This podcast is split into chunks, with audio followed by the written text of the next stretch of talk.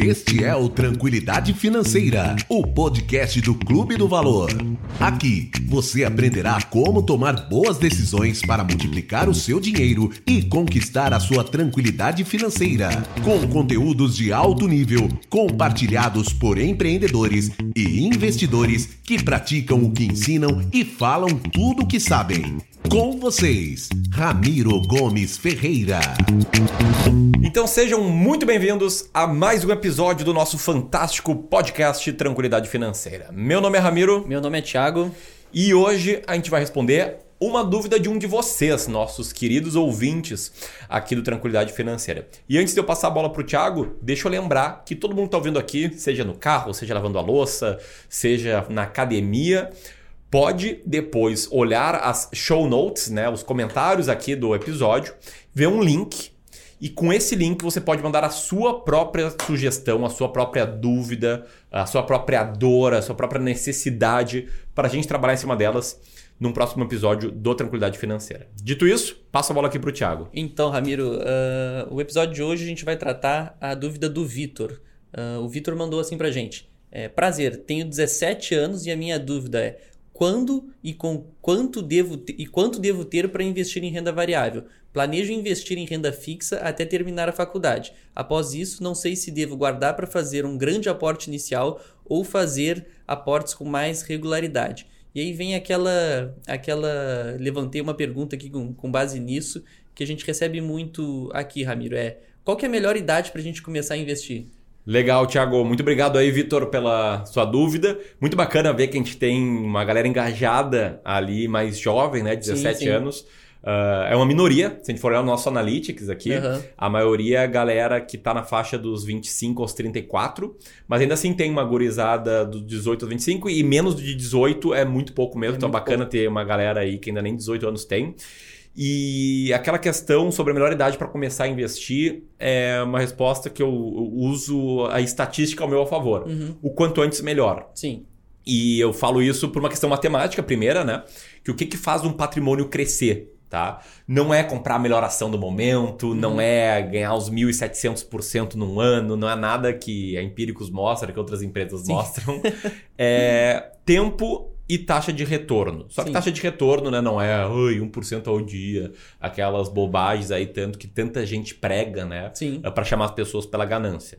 Então a gente não consegue ter uma taxa astronômica de retorno. Uhum. Warren Buffett, o maior investidor de todos os tempos, tem 22% ao ano em Sim. dólar de retorno. E quando ele era um pequeno investidor, quando ele estava começando lá com as partnerships dele, tinha 31% ao Sim. ano, que é uma taxa fantástica, maravilhosa. Não espere nada acima disso. Sim, tá? se, o melhor, se o melhor investidor do mundo consegue isso, né?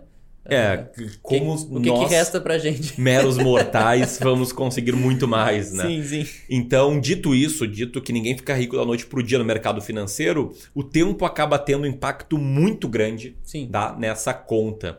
E na maioria das simulações que a gente pode fazer com uh, uma planilha de, de acompanhamento, né, de crescimento patrimonial, sim. a maioria delas vai mostrar que nos 20 primeiros anos da sua jornada, o quanto você põe de dinheiro vale muito. Vale é. muito. Então, isso significa. o tamanho do teu aporte. O tamanho e a quantidade de aporte nos uhum. primeiros 20 anos, porque depois dos 20 anos seguintes, nos 30 anos seguintes, uh, o tempo foi tão grande que uma taxa de juros recorrente, fazendo esse patrimônio crescer, uh, faz aquele efeito exponencial de ah, crescimento sim, sim. De, de curva né, cada vez mais inclinada. Uhum. Dito isso, quem está começando com 17 anos, se investir bem, regradamente, ali todos os meses, etc. Ser consistente, né? Acaba os primeiros 20 anos com 37, é, ainda muito jovem. 37 anos já está nessa fase exponencial, é, é, uma maravilha. É uma maravilha. Então tem esse ponto que é o ponto estatístico, tá? Uhum. Que é aquela beleza que a planilha aceita, que a gente coloca na planilha parece tudo lindo,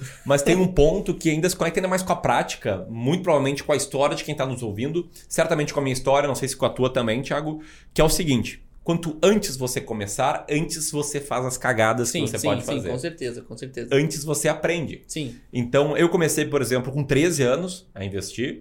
Uh, foi cedo demais, eu acho que é uma minoria das pessoas começam assim. Uhum. Mas eu fiz cagada atrás de cagada até os meus 18 anos. Sim. Foi quando eu fiz a cagada final, assim. quando eu fiz o erro final, eu vi, não, peraí, a coisa não é tão fácil que nem eu pensava, não existe retorno rápido assim, eu tenho que estudar bastante. E daí eu comecei do zero, com 18 anos, eu perdi todo o meu dinheiro, tá? Meu patrimônio tava do zero mesmo, Bah. só com uma bagagem muito grande. Então, ah, por exemplo, eu caí em bolha, caí na bolha da Parmalat. Bah. Eu caí em promessa de retorno milagrosa com day trade de 1% ao dia. Sim. Eu caí na falácia da concentração. Então, várias pequenas armadilhas que os investidores geralmente caem. Sim. Tudo bem que, cara, eu acho difícil encontrar alguém que foi tão babaca quanto eu, que caiu em três diferentes. Das né? três, das três existentes. É, eu- eu- com todo respeito a quem caiu em três armadilhas já, né? Embora eu acabei de chamar de babaca. Mas foi porque, cara, a gente não vai aprendendo com erro, né? Na minha Sim. história, eu não fui aprendendo no primeiro erro, não aprendi no segundo. Pô, demorei o terceiro. Ah, mas foi o bom é que tu começou cedo, né, Ramiro? Tu errou muito cedo. Perfeito, Então, exatamente. Então eu aprendi muito cedo. sim. Ah, e esse é o ponto bom de começar cedo, tá?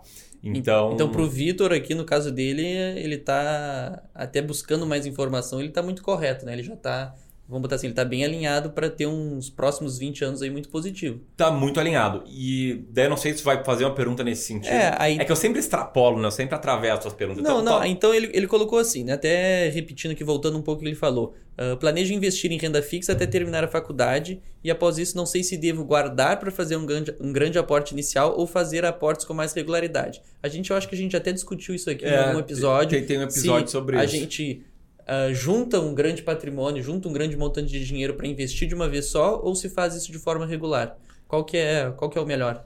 Tanto faz. Tanto faz. Acho que o grande resumo daquele episódio foi tanto faz, tá? Aham. Porque em tese, em tese, quanto antes você investir melhor, tá? Mas como a gente tá falando de investimento em longo prazo, e isso envolve renda variável, envolve ações, envolve fundos imobiliários, etc. ah, tu pode dar o azar de começar a investir agora e daí a bolsa cair Sim. durante um ano. Sim. Então, ter acumulado teria dado um resultado melhor.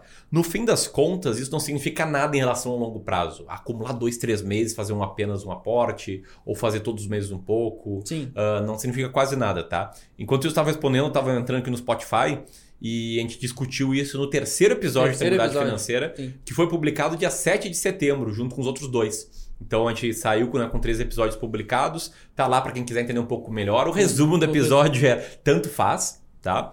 Ah, e eras isso, tá? Sim, e me diz uma coisa, Ramiro, vamos botar assim na, vamos colocar a gente no lugar do Vitor, assim, ele tá com 17 anos e então tá começando a carreira dele, tá entrando na faculdade e nessa fase, né, o, claro, a, a maioria das pessoas não tem uma renda muito grande, não tem um volume de aporte muito, muito, vamos botar assim, expressivo, né? Perfeito. Então, o que, que acontece? Tem algum tipo de investimento mais adequado para quem não tem um volume de, de aporte tão grande? Ou, ou, por exemplo, eu já posso, já vale a pena eu começar em renda variável pensando no longo prazo? Como é que, como é, que é? Muito bom, Thiago. O Paulo tava torcendo para que tu levantasse essa bola. Tanto que eu perguntei agora há pouco, né? Pô, não sei se tu vai me perguntar isso, mas peraí. Era não, essa a peraí. pergunta? É, era isso que eu queria falar. Porque tem outro lado da moeda, tá? Sim. Eu mostrei aqui o lado de você ir se tornando, com o tempo, um investidor mais calejado, mais maduro, mais Sim. experiente. Ah, porque, olha só que louco, tá? Na minha trajetória, consigo conectar muito bem com ela, porque eu vivi ela. Ah, a segunda fase minha como investidor foi caindo lá na bolha da Milk 11. Sim, Isso foi no final de 2009, início de 2010. Uhum. Então eu perdi mais ou menos 50% do meu dinheiro ali. pá, nossa. É, 50% de 2 mil reais, graças a Deus. Sim, hoje no, no backtest aqui da nossa estratégia, o worst Drawdown draw- é, é drawdown 50%. é 50%. Mas eu fui sorte que eu perdi só 50%. Porque ela seguiu caindo depois que eu vendi. Sim, sim. Ah, e tinha ganho antes disso 40. Comprei, subiu 40, caiu um monte e a minha perda em relação ao que eu comecei a investir foi 50. Bah. E olha só que louco. Ao longo de 2011, início de 2011, acho que final de 2010, não lembro certinho quando é que era, surgiu uma nova bolha Uhum. entre as pessoas físicas, entre investidores e pessoas físicas, que foi a bolha da Mundial, a bolha do alicate Sim, em que um grupo aí de agentes autônomos ah, se juntou lá com o acionista majoritário da, da Mundial, contrataram um plano de assessoria de imprensa e a Mundial começou a fazer um monte de fato relevante no mercado, a jogar um Uhum. monte de fato relevante no mercado. Pra quem não sabe o que é fato relevante, é uma comunicação da empresa, né? Sim. É uma comunicação oficial da empresa, publicada lá na B3 e tal. E, paralelamente a isso, os agentes autônomos dessa casa de, de agente autônomo, eles iam recomendando para os clientes deles comprar. Então, um cliente vendia para o outro, o cliente A vendia para o B, o C vendia para o D, Sim. e eles artificialmente inflaram o preço da ação. Uhum. E daí o investidor pessoa física, o que, que viu? Olha, de um lado está a empresa mandando aqui ah, ah, fatos relevantes. Do Sim. outro, as ações estão subindo. Não viram que era um movimento artificial. Sim. E começaram a comprar e o negócio saiu de controle. Sim. Um monte de pessoa física começou, Começou a, comprar. a comprar. E a ação chegou a subir 1.700%. E eu vi aquilo e falei, cara, isso é bolha. Isso é bolha, porque eu caí na da Milk 11, eu conheço isso. Tu entra lá nos fóruns, os caras botavam foto de um foguete. Vai Sim. foguetar. Bah. E daí eu tava lá, compre, compre as ações agora, essa é a hora, não sei o quê. E eu percebi que aquilo era uma bolha e não caí. Uhum. E o mais louco, dois, três meses depois disso, eu caí no esquema de fique rico com day trade. Nossa. Então, eu tinha vi- vivido uma coisa, né? Tinha vivido um erro, eu aprendi a me blindar contra esse erro, Contra esse erro. e caí no segundo. Sim. Então, ah, tem esse sentido lúdico de começar a investir cedo, de aprender. Então, nesse sentido, vale muito a pena o Vitor começar desde já. Sim.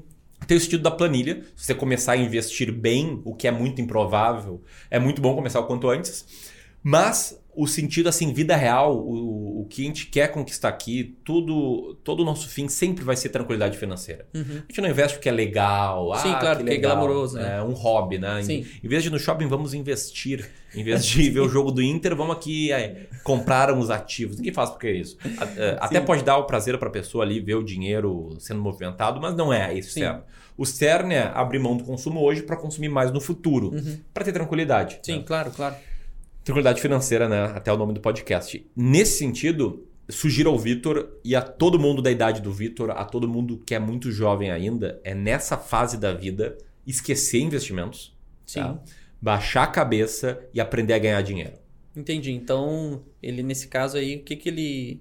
Ele disse que já tem até um, um, um planejamento de investir em renda fixa, mas mesmo em renda fixa, tu acha que vale a pena ele, É. ele dar esse foco em, em ganhar mais dinheiro? É, a renda fixa, na verdade, ela funciona muito mais como um instrumento para te proporcionar consumo de curto e médio prazo Sim. e também um instrumento de diversificação de longo prazo junto com renda variável. Sim, Então, ah, eu quero investir em renda fixa até o final da faculdade, ele comentou, sim, né? isso, isso. Ele deve estar entrando agora na faculdade pela idade Sim. dele, deve ficar 4, 5, 6 anos que seja na faculdade. Isso é o médio prazo, então tá certo até. Se ele tem algum plano financeiro lá pro final da faculdade, tá certo investir em renda fixa. Mas o foco tá em ganhar dinheiro porque nada no mercado financeiro vai ter um payback tão rápido Tão rápido quanto quando ganhar mais dinheiro. o trabalho dele, o trabalho que ele, que ele desempenhar. É, por que, que- por que eu falo batendo nessa tecla? Porque eu vejo a gurizada estudando muito sobre investimentos Sim. e tal, e lendo balanço de empresa, e, pô, assim, virando bons investidores, o que é ótimo, tá? Não, não- não- falar para seguir o caminho A não significa dizer que o caminho B é ruim. Só que aí as pessoas gastam uma hora por dia de estudo, às vezes uma hora e meia por dia de estudo, tempo, energia, etc. Para quando ela for ver, ela vai conseguir, olha, investindo bem, ganhar 2% ao ano, Sim. 3% ao ano a mais A do que mais. ela ganharia sem todo esse esforço, Sem- tá? Sim, E isso pra galera que tá começando por uma carteira de tem- mil sim, reais. que tem- sim, é, proporcionalmente é muito pouco. É uma carteira de 10 mil reais, enfim, proporcionalmente é muito pouco. E se as pessoas colocassem energia estudando marketing Marketing. digital, baixando a cabeça Claro, e fazendo claro. uma faculdade muito boa, sendo um bom profissional na faculdade, se dedicando à empresa que eles trabalham ah, com intraempreendedorismo, Sim, sim. ou até mesmo começando a empreender. Enfim, são várias outras coisas que dão um retorno maior quando você ainda é um pequeno Quanto- investidor. Claro, claro. Perfeito, perfeito. É, faz todo, faz todo sentido, já que por mais que uma coisa é quem já tem um patrimônio mais robusto, a, a porcentagem, 1% sobre um patrimônio mais robusto é diferente de um, de um patrimônio de mil reais. É, Então- exatamente. E por que, que os juros compostos funcionam tão bem? Porque eles fazem seu patrimônio crescer muito lá no fim. Sim, Então eles fazem, de fato, 10 mil reais. Ah, sei lá, se você ah, investir uma taxa real, né, acima da inflação, sei lá, de 7% ao ano, tá? Sim. Que é uma excelente taxa. Líquido de custo, líquido de tudo. E antes que você pense, ih, Ramiro, 7% ao ano é um pouquinho mais que o CDI atual, etc. Eu tô falando de retorno real, tá? Re- real. Retorno acima da inflação. sim, Então, o cara que investe a 7% ao ano de retorno real, que é uma taxa muito boa, ele dobra o patrimônio a cada 10 anos. Uhum. Tá? Então, você investiu 10 mil reais agora, uma vez só. Não focou no trabalho, não focou em ganhar mais dinheiro, não focou em se organizar financeiramente e não consegue mais fazer aportes. sim, O que, que significa isso? Que daqui a 10 anos, seus 10 mil reais ah, vão virar 20 mil, Sim. a dinheiro de hoje. Daqui a 20 anos, esses seus 10 mil reais vão virar o equivalente a 40 mil, a de Uhum. hoje. Daqui a 30 anos, 80 mil. Sim. Então, você esperou 30 anos para ver o seu patrimônio multiplicar por 8 em termos reais e tá longe de estar rico, Sim, tá exato, longe tá de estar na tranquilidade financeira. Sim, claro, claro. Então precisaria de mais uma década para virar 160 mil, 160 mil. mais uma para, enfim, demoraria 50 anos para esse cara ver o dinheiro de fato, de fato Ah, crescer. crescer bem. E começar com 160 mil hoje é a mesma coisa do que você esperar nesse caso do cara que dobra ah, o patrimônio a cada 10 anos, é, que esperar 40 anos para começar a investir. Sim, claro, claro. E, e é muito mais fácil, muito Sim. mais fácil mesmo, tá? Isso não significa que seja fácil, mas no relativo é muito mais fácil você criar um patrimônio de 160 mil reais do zero, Do zero, sim. ganhando mais dinheiro, conseguindo poupar, enfim, em 40 anos, Uhum. do que transformar 10 mil reais em 160 em- mil. Não, não sei se ficou claro a Não, lógica ficou, acho que quem ficou, tá acho que ficou bem claro, sim. Ah, e agora, Ramiro, até para A gente comentou no início desse episódio, né, que, que a nossa, vamos botar assim, a nossa audiência ali, ela gira em torno de 30, 30 anos, né, que tu comentou, não é? Isso aí. A gente tá falando aqui de um cenário de alguém com 17 anos, o Vitor com 17 anos. Se a gente jogar isso para outra extremidade, as pessoas que já estão ali prestes a se aposentar, a gente sempre fala um pouquinho disso. Essa pessoa ela não tem que investir, ela deve investir. Qual que é a ótica dela só pra gente dar um, dar um norte assim no outro extremo? Ótimo, muito bom esse ponto, a gente não pode nunca esquecer, né, de parte da nossa audiência. E aí também eu, eu vejo que tem muita confusão ah, ao redor da palavra longo prazo, tá? Porque existe o horizonte de longo prazo, existe a visão de longo prazo. Sim. Ah, O que, que é um horizonte de longo prazo? É de fato aí tu ter 10 anos para conquista de um objetivo financeiro, ah, 15 anos, enfim, é um horizonte longo na sua vida. Tem gente que olha e pensa, Ramiro, legal, mas eu te escuto, eu te acompanho, eu tenho 65 anos. Eu não tenho esses 30, 40 anos aí para começar a aproveitar meu patrimônio. Claro, claro. Porque eu não quero começar a aproveitar quando eu tiver 105. Sim. Não sei nem se eu vou estar aqui, muito provavelmente não. Sim. Então, que, qual é a lógica que eu gosto de trabalhar, tá? Que eu trabalharia, imagino eu, se eu tivesse essa idade. Pensar na carteira ah, numa questão de perpetuidade, Sim. tá? Numa questão de que, olha, não, não é para consumir o patrimônio inteiro antes de morrer. Acaba com essa falá falácia de que ah, caixão não tem gaveta. Sim. Ah, isso aí é uma bobagem. Ai, caixão não tem gaveta. Tem os caras comentam no vídeo no YouTube, às vezes que é o seguinte: daí tu deixar tudo pros seus filhos safados aproveitar. Falei, cara, como é que tu fala assim? Esse cara certamente não tem filho, né? Sim, sim, pra, claro. pra conseguir pensar assim. E até o Carvalho aqui tá se matando de rir no estúdio. Mas pode rir à vontade, cara. Mas os caras comentam isso mesmo, por incrível que pareça. Então, mas tu tem que pensar na perpetuidade porque ah, é um legado que tu deixa. Sim, é, claro, É uma claro. coisa que tu vai proporcionar tranquilidade às vidas das pessoas que você gosta sim, tu, também. Sim, tu gerou muito valor com esse, esse dinheiro, é resultado de quanto valor tu gerou e tu só tá transmitindo esse valor pros teus, teus filhos, teus herdeiros, né? Exatamente. Isso, claro, casado com uma boa educação financeira, com uma educação para que os filhos valorizem patrimônio ah, e tudo mais, E é, eu acho é que muito e, até, positivo. e, um, e vamos botar assim, uma pessoa mais jovem que está recebendo isso, o potencial dela gerar mais valor com esse dinheiro, né, é muito maior, né? Então, na realidade, não é só um, um, um benefício que tu traz para os teus filhos, mas se teus filhos também são bem educados, é para a sociedade. Esse retorno ele vai, vai além, né? Perfeito, perfeito. E o só o último ponto para fechar essa lente de raciocínio é que também, se você começar a contar com o seu patrimônio como se você fosse consumir todo ele, Uhum. risco muito grande de você errar a conta e acabar o patrimônio antes de você acabar. Antes de... Primeiro ponto, Sim. porque a expectativa de vida ela continua aumentando. Aham. Segundo ponto, porque considerar, por exemplo, ah, que minha carteira vai render 7% ao ano acima da inflação, que minha carteira diversificada vai render isso.